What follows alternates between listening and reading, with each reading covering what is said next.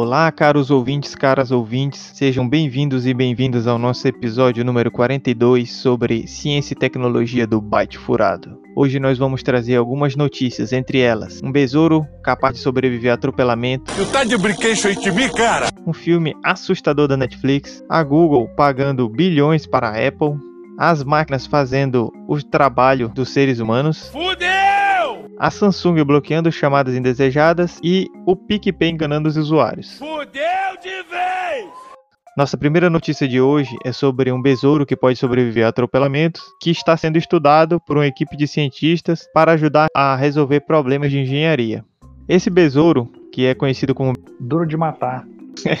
quase como besouro diabólico, por causa do nome científico dele, é... ele tem uma possibilidade de resistência muito grande chegando aí a suportar uma força aplicada sobre ele de 150 newtons, ou seja, cerca de 39 mil vezes o seu peso corporal. Tendo uma ideia de que um pneu de carro aplicaria uma força de cerca de 100 newtons se passasse por cima do inseto em uma superfície de terra, isso significa que ele sobreviveria até mesmo a esse atropelamento. Então, os cientistas estão estudando esse besouro aí para verificar como ele consegue ter essa grande resistência e utilizar essa engenharia dele dentro é, da engenharia humana para resolver alguns problemas de engenharia, para poder fazer construções mais fortes. E aí, um dos cientistas, o Pablo Zavatieri, disse que esse besouro é tão resistente que ele parece um pedaço de rocha, né? Então, normalmente a gente pega um besourozinho, aperta assim na unha, né, e consegue matar ele e já com esse besouro, nem um pneu de carro é sufici suficiente para destruir. E aí a ideia desses cientistas é realmente entender essa força do besouro para recriar tal resistência nos materiais de construção. Então eles fizeram em análise do inseto e viram que ele tem um projeto arquitetônico ali dentro do exoesqueleto. A força dele, a dureza dele está na sua armadura. Ele possui dois élitron, estrutura presente em besouros voadores que permite que abram as asas. Mas no caso desse besouro aí, ele já não voa mais, só que ele usa essa estrutura de outra forma. Eles se encontram em uma linha chamada de sutura que percorre toda a extensão de seu abdômen. Então esses élitron, que são essas estruturas aí das asas, que é usada nesse besouro de outra forma, elas se encontram ali numa linha, né, que é o momento da sutura ali, que através desse, desse momento desse encaixe ele consegue absorver a força aplicada sobre ele. E essa aí é uma das, das coisas que faz com que ele consiga suportar a um peso enorme. E aí os cientistas falam que eles podem usar essas espécies de estrutura da sutura para melhorar a resistência e é um bom exemplo de como a natureza ela usa essa conexão. E é interessante porque os cientistas dizem assim, cada vez que olhamos para a natureza aprendemos algo novo, né? Então, às vezes os seres humanos se acham bastante, né? Querem ser melhores aí do que os animais, os insetos, a natureza. E na verdade a gente ainda tem muito a aprender, né? Então bem interessante aí esse besouro que é duro de matar, como disse o Tio Gamer. Eu tô impressionado se isso é verdade ou se é um Pokémon, né? Quem não gosta de inseto tem que ficar atento aí, saber qual é a fraqueza do tipo inseto, do tipo pedra também, porque se ele vier pra cima não tem como se defender, não. Kryptonita, será? Pois é, é o super besouro, né? Só falta voar. Isso aí é o besouro.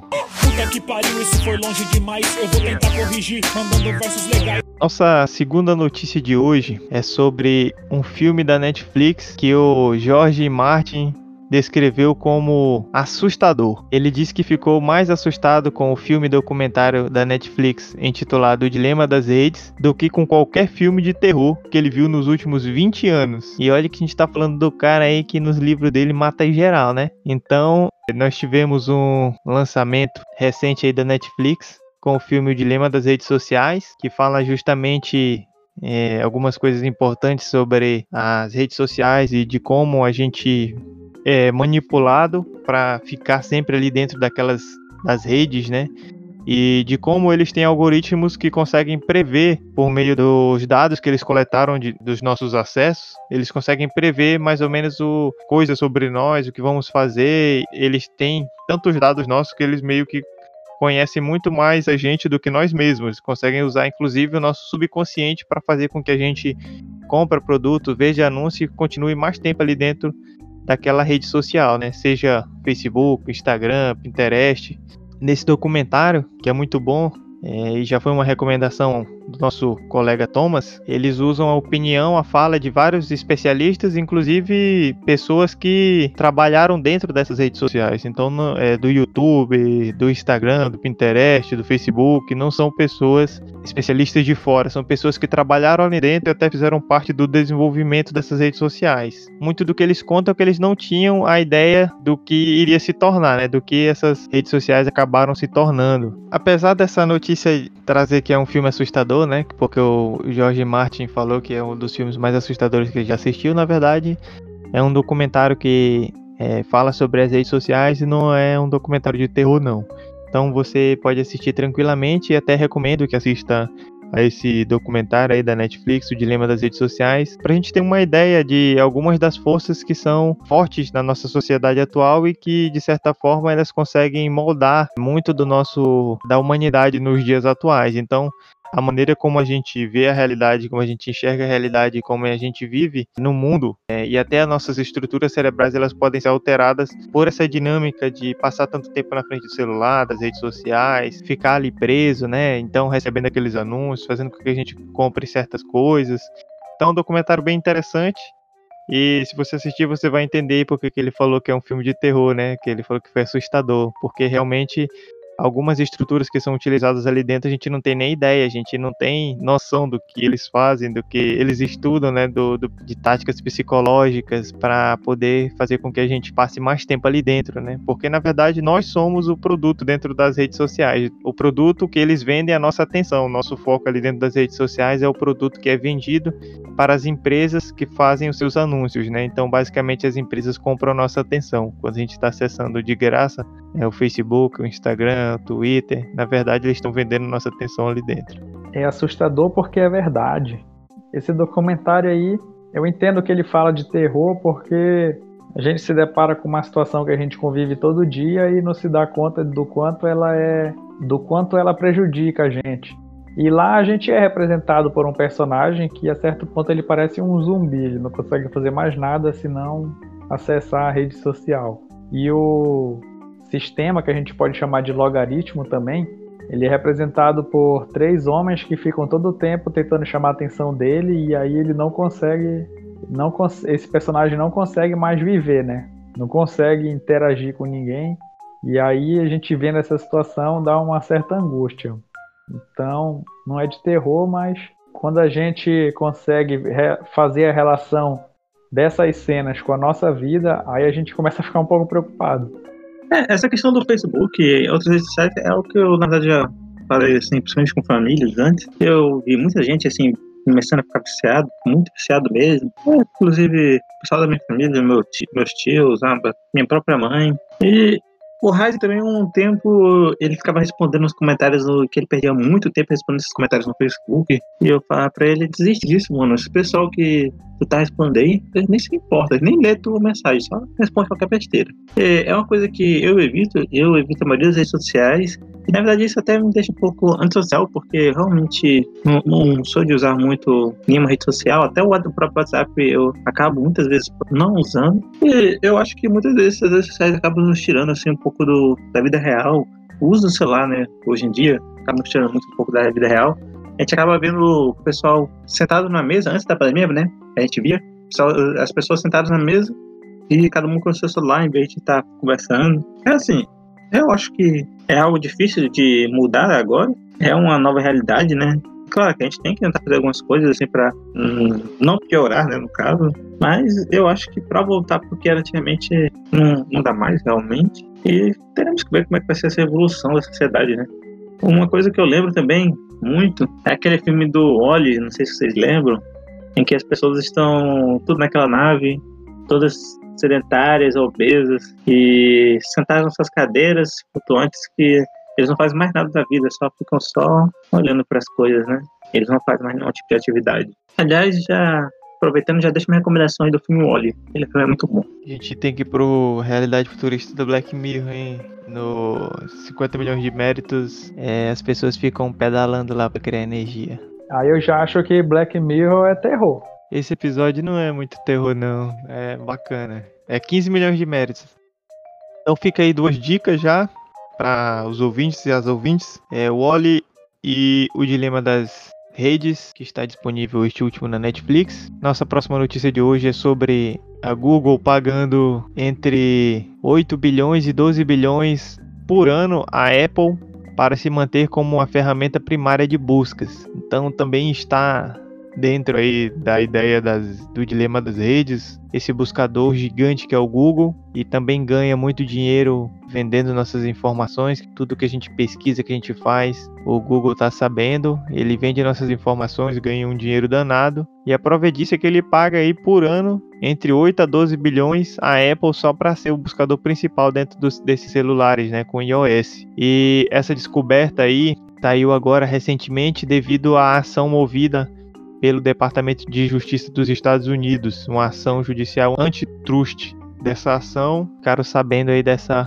possível, desse possível pagamento do Google à Apple aí de que pode chegar a 12 bilhões por ano, que representaria para os rendimentos anuais da Apple entre 14 e 21% do faturamento anual da maçã. Então a Apple aí recebe uma quantia considerável, né?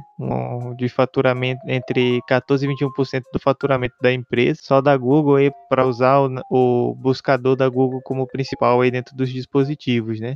Apesar de tudo, alguns analistas falam que esse acordo aí que é secreto, né, que estava guardado aí, se, tendo se revelado agora, é, os especialistas falam que não é um, não é um bom negócio para o Google perder aí os celulares da Apple, tendo como buscador o Google ali dentro, né, porque aí faria com que a Apple fosse provavelmente virar concorrente da Google, fazer outro buscador para concorrer ali dentro, ou usar outro buscador de outra empresa, então isso seria é, ruim aí para a Google e realmente é um, é um negócio muito lucrativo, né? Pagar um valor enorme desse só para ter ali dentro dos produtos da Apple como buscador principal Google é realmente muita grana.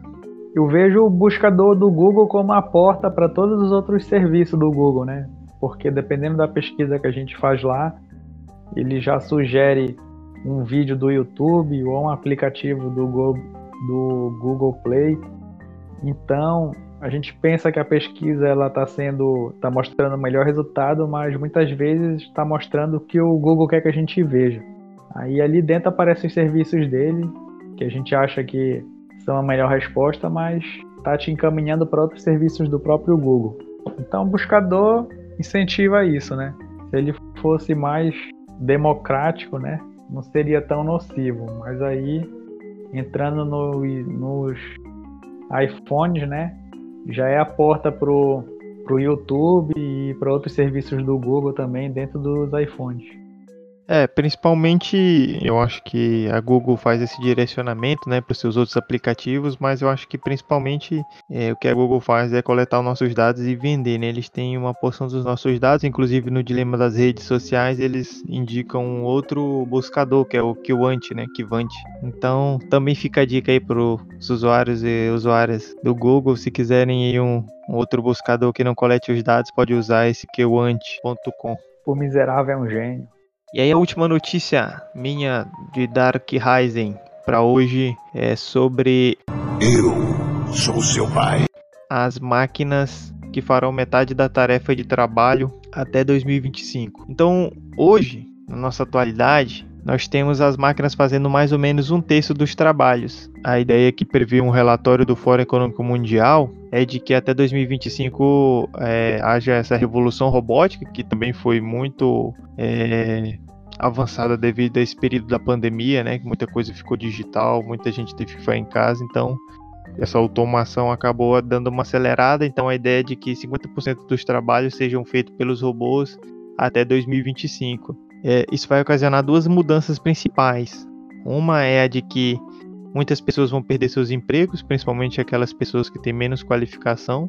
E a segunda é que vão surgir novos empregos né, nessas áreas de tecnologia. Então vão precisar de pessoas qualificadas nesses setores, nessa parte das tecnologias para poder conseguir esses novos empregos. Mesmo assim, a ideia é de que a quantidade de pessoas desempregadas seja maior do que as que vão ser absorvidas por esses novos nichos de trabalho. Então é uma notícia boa e ao mesmo tempo ruim, né?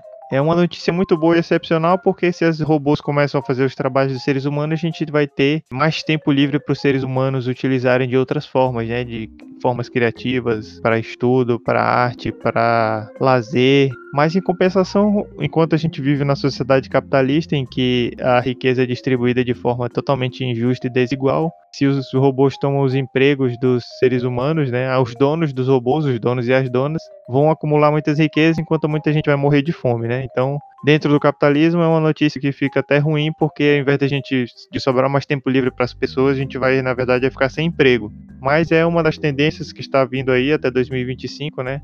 Pelo menos aí 50% do trabalho vão ser feito por novas tecnologias, por esses robôs, né?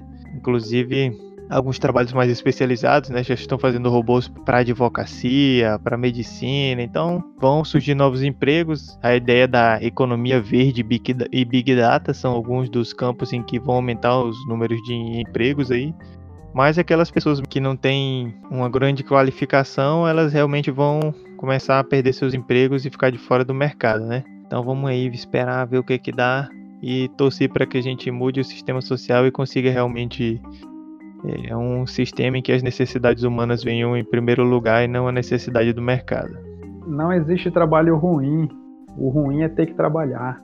Acertou, ah, miserável. É, é o que a gente já falou aqui também há pouco, né?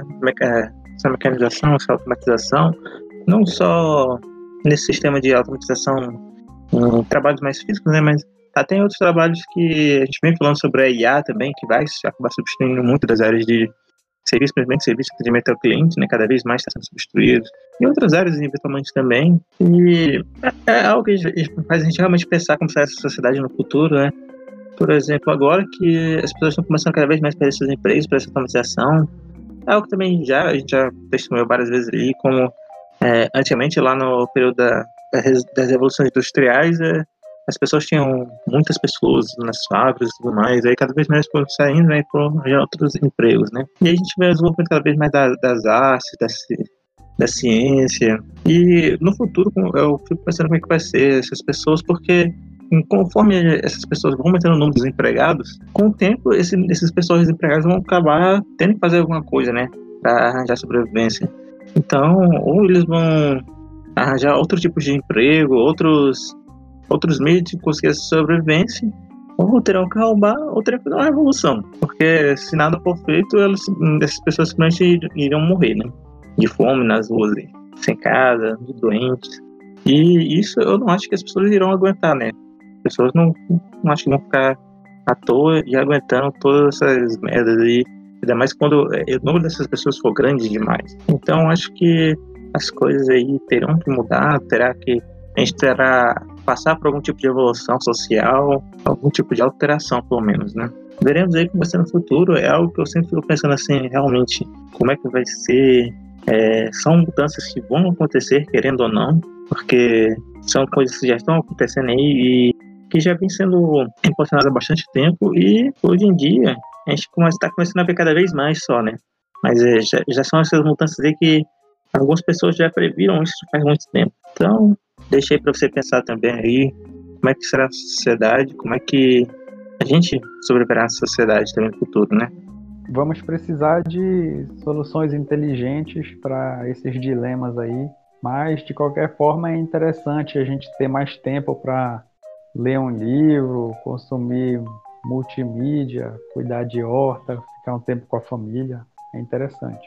É, são boas questões colocadas, servem para reflexão a gente vai precisar pensar a sociedade de uma maneira crítica e sem ser contra as vacinas e nem dizer que a Terra é plana, né? E essas são as minhas notícias de hoje. O que, que você traz para nós, tio Gamer? É muito comum aqui no podcast a gente trazer algumas inovações que a Samsung traz. Acredito que o último tenha sido a possibilidade de ligar o celular no computador e aí utilizar os aplicativos como se fossem programas de um sistema operacional para computador, né? Dessa vez eles anunciaram um recurso que bloqueia aquelas chamadas que são indesejadas, né? Já virou até piada que a gente diz que o presídio está ligando para a gente, né? E às vezes o número que está ligando é 5555 e ou então ligam de vários códigos de longa distância diferentes, né? A gente logo vê que é de outro estado. E não tem hora também, né? É à noite, é antes das 8 da manhã, é entre meio-dia e 14. E muitas vezes não tem nenhuma mensagem. É só para irritar e consumir nosso tempo. Então, acho que muita gente sofre disso e a Samsung praticamente, eu acho que pelo menos nas notícias que eu encontro, ela domina essas novas tecnologias assim, facilitam a vida de quem usa smartphone, né? Que é basicamente todo mundo. Então, eu fico contente de existir isso daí, porque para me livrar de um número que está me ligando, às vezes eu tenho que bloquear cinco vezes, cinco números diferentes, né? Digamos que hoje começa a me ligar um número, aí eu bloqueio, aí amanhã eu já tenho que bloquear outro. Aí isso vai a semana toda até que eu paro de receber essas chamadas, né? Então a Samsung diz que com esse recurso isso se torna mais automatizado, né? A gente não precisa estar tão preocupado com bloquear manualmente e lembrar de fazer esse bloqueio. Como eu disse, eu tenho que bloquear várias vezes para deixar de receber. E aí eu peço ajuda do Ryzen. O que, é que tu achaste? Tem mais alguma informação sobre esse recurso? Eu acho interessante que o Tio Game é, traz essas notícias legais aí da Samsung e me ajuda, porque eu tenho um Samsung e até utilizei essa característica, fui lá nas configurações da chamada e ativei que não estava ativado aqui no meu. Obrigado aí, tio Gamer.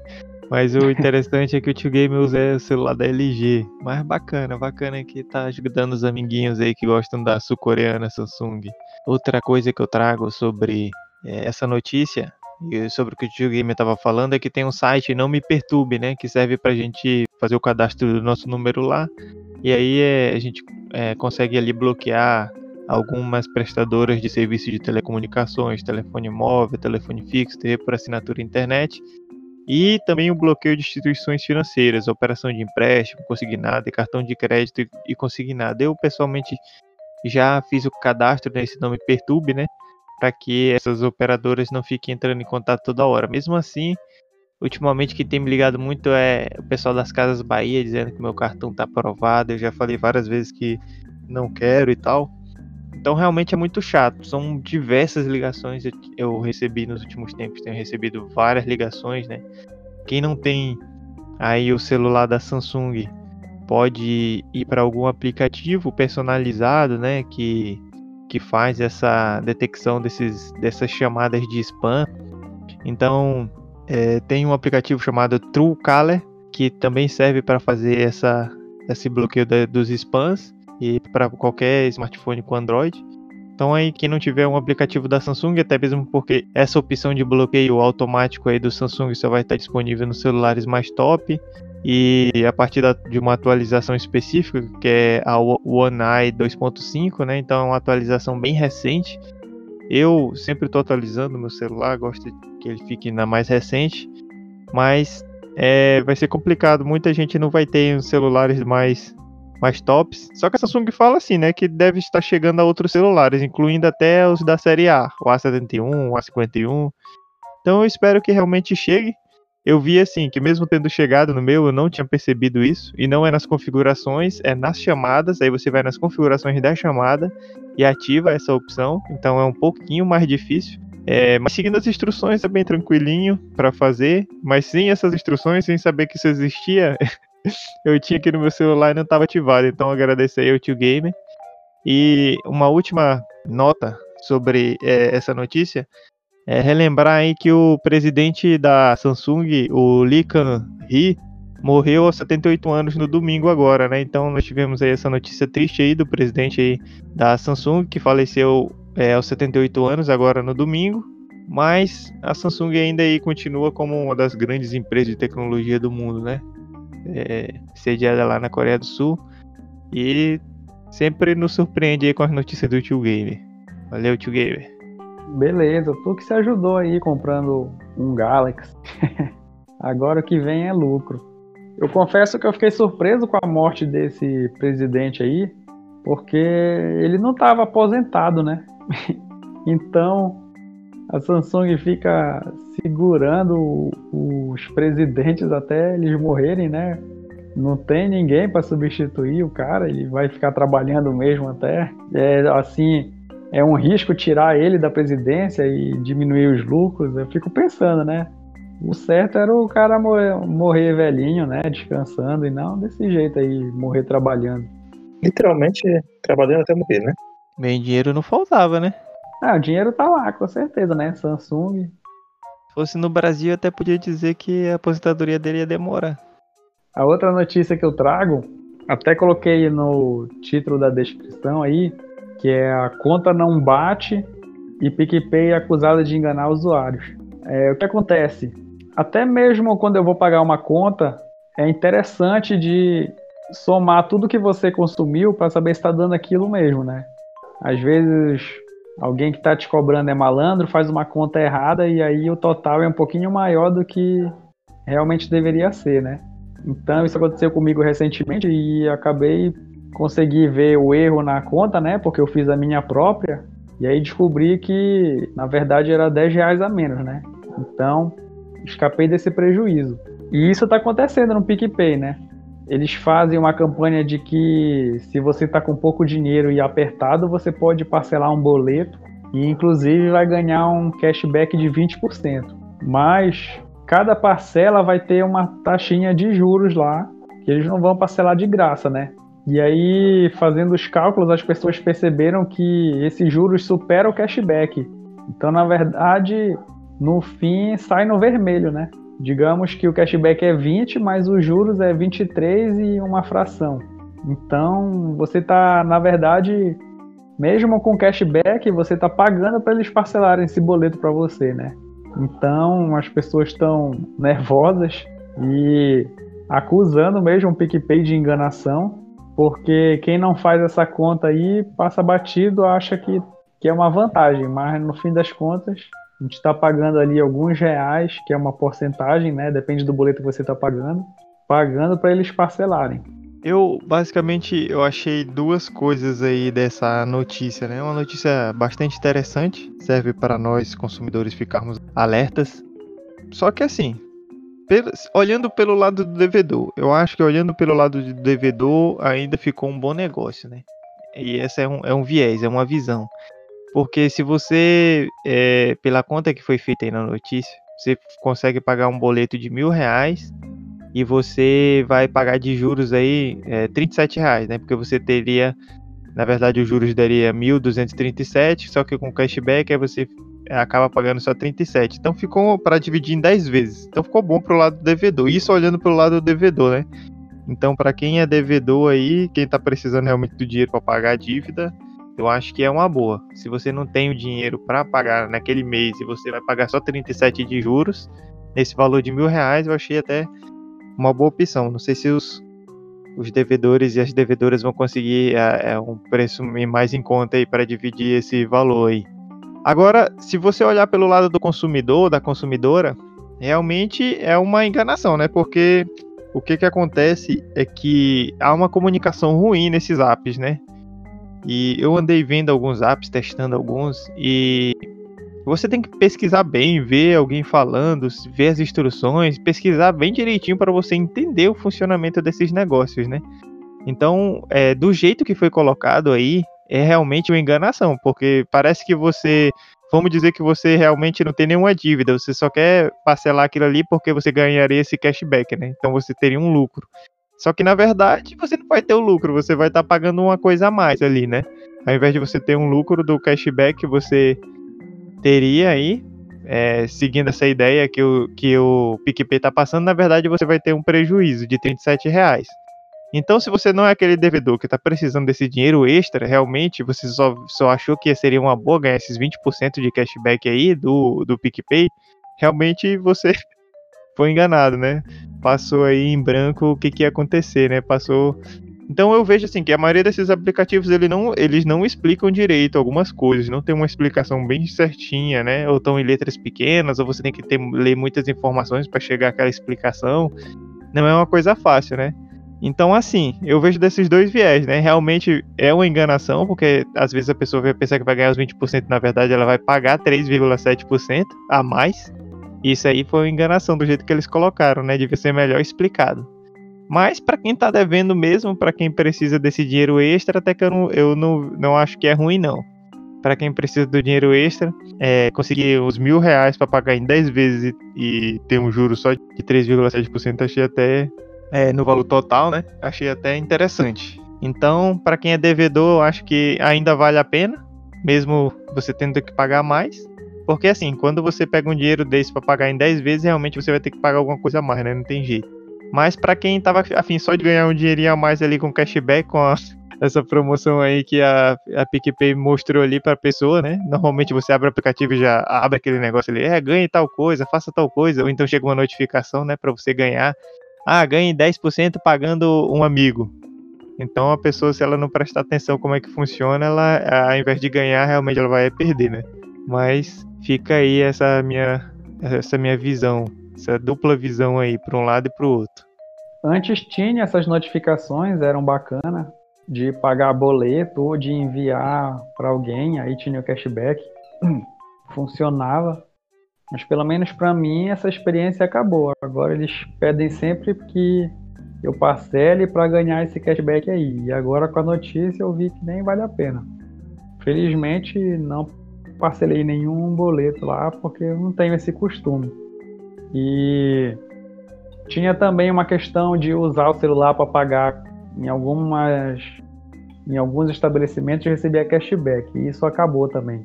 Então, para mim a experiência está sendo boa porque tem um cartão é sem anuidade, né?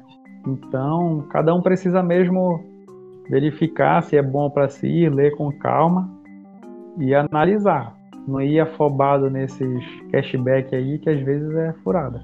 Nessa, nesse mês agora até que eu consegui ganhar, um, acho que foi 10 ou foi 20, que eu fiz um pagamento e eu transferi um dinheiro pro Fink.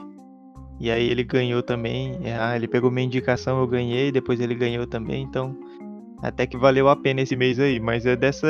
É igual no iFood também, né? A gente começa a receber ali os esses valores, descontos, essas coisas para no começo. Depois a gente já vê que o negócio vai apertando, né? É uma das maneiras que essas empresas têm para adquirir e ganhar clientes, né? Então depois que ela consegue uma, uma estabilidade com muitos clientes, aí ela já passa a não fornecer é, esses atrativos. Inclusive muitas dessas empresas elas ficam alguns anos no vermelho, né? Elas começam a, ela faz, fa, elas fazem muitas promoções, muitas coisas ali para ter um atrativo, um chamariz. E quando ela tem já consolidado é, um número de pessoas dentro dos aplicativos da plataforma, aí que ela vai começar a ter lucro de verdade, né? A Amazon, por exemplo, é uma das grandes aí que faz essa estratégia. Primeiro, ela tem um momento que ela não está lucrando, que ela está investindo muito para poder atrair muitos clientes. Aí depois que ela vai começar a lucrar mesmo de verdade. Então, são várias empresas que, que usam esse, essa, esse estilo, né, para poder adquirir essa, esses consumidores iniciais aí. Então, é uma, uma boa para quem está começando ali é, com os aplicativos, mas depois de um tempo talvez não fique realmente tão vantajoso, né? Uma coisa que eu vi desses aplicativos é que dá para você pagar a sua, a sua conta no cartão e aí, se você tem um cartão que você ganha milhas, que você ganha pontos, tem uma pontuação ali, você pode fazer tipo uma transferência com isso, né? Ao invés de você pagar à vista, você guarda o dinheiro, aí não pode gastar o dinheiro, né? Você guarda o dinheiro, paga no cartão para pagar no outro, para você pagar esse cartão só no outro mês. E aí você vai ganhar quando pagar a sua conta do cartão, você vai ganhar os pontos, né? As milhas, os pontos. Então é, essa é uma alternativa que eu acho que também é, vale a pena, né? Tem alguns desses aplicativos que fornecem essa possibilidade. Ou então se eu quero mandar dinheiro, né, Ryzen? Quero te mandar um dinheiro e eu tô zerado. Aí eu cadastro meu cartão de crédito. Aí eu te envio, esse débito vai vir só na fatura, né? Tem essa alternativa.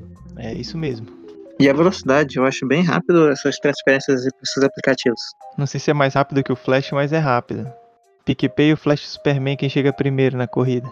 O Sonic. Sonic é top. Então, caros ouvintes, caras ouvintes, chegamos ao nosso aguardado momento de recomendações.